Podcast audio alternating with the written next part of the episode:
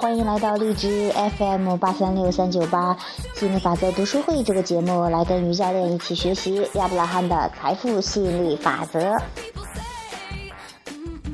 嗯，今天的题目叫做“负面情绪会治病吗？”是导致的治哈，不是说是治疗的治哈。嗯。S 特的经历乃是源于他和本源的振动契合及进一步与绝对愉悦的契合。如果你与本源及愉悦相脱离，同样也会有反作用。当你拒绝与愉悦一致时，虚弱和疾病将纷纷而至。当你觉得情绪低落时，害怕、怀疑、沮丧、孤单等等这类负面情绪，正是你和振动不本我不一致的结果。在你的所有经历中，物质的或心灵的，你的本我只知道积极面。因此，当你的思考和本我不一致时，你会首先觉得不情愿。如果你保持下尊，阻碍了血液循环，又或者是颈部按上压压脉器，哈，减少氧气流动，你都会立刻感觉到不舒适。同样如此，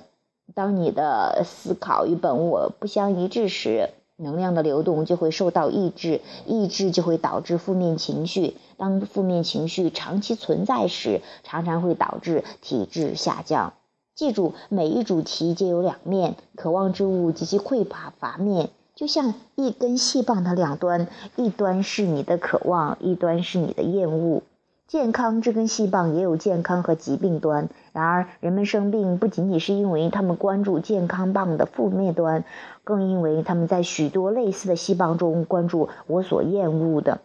当你长期的关注厌恶之物，而你的本我永远指向你的渴望，你的振动便与本我相脱离了。那也正是疾病的本质，因为你的思考，你与本我相分离。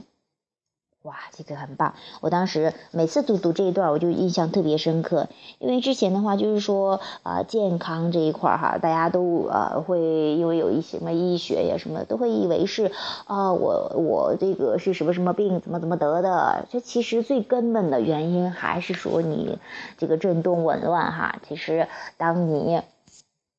嗯这个呃。有负面情绪的时候，最开始你不注意哈，然后你忽略它，然后持续忽略呢，然后但是负面情绪一直在的，也不舒服呀，慢慢就会在身体上给你个强烈的信号，快点改改，要不然就要被烫掉了。就像你的手，你你要有感知的，要不然你放在火炉里面就被烧掉了哈，它会提醒你的。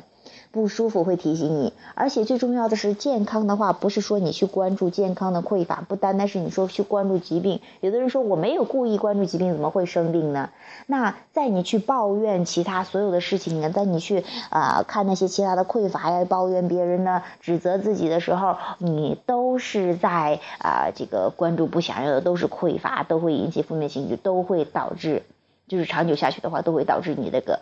疾病的发生，所谓的疾病其实就是抗拒的一个彰显，在身体上的一个彰显。所以说，当你明白了之后啊，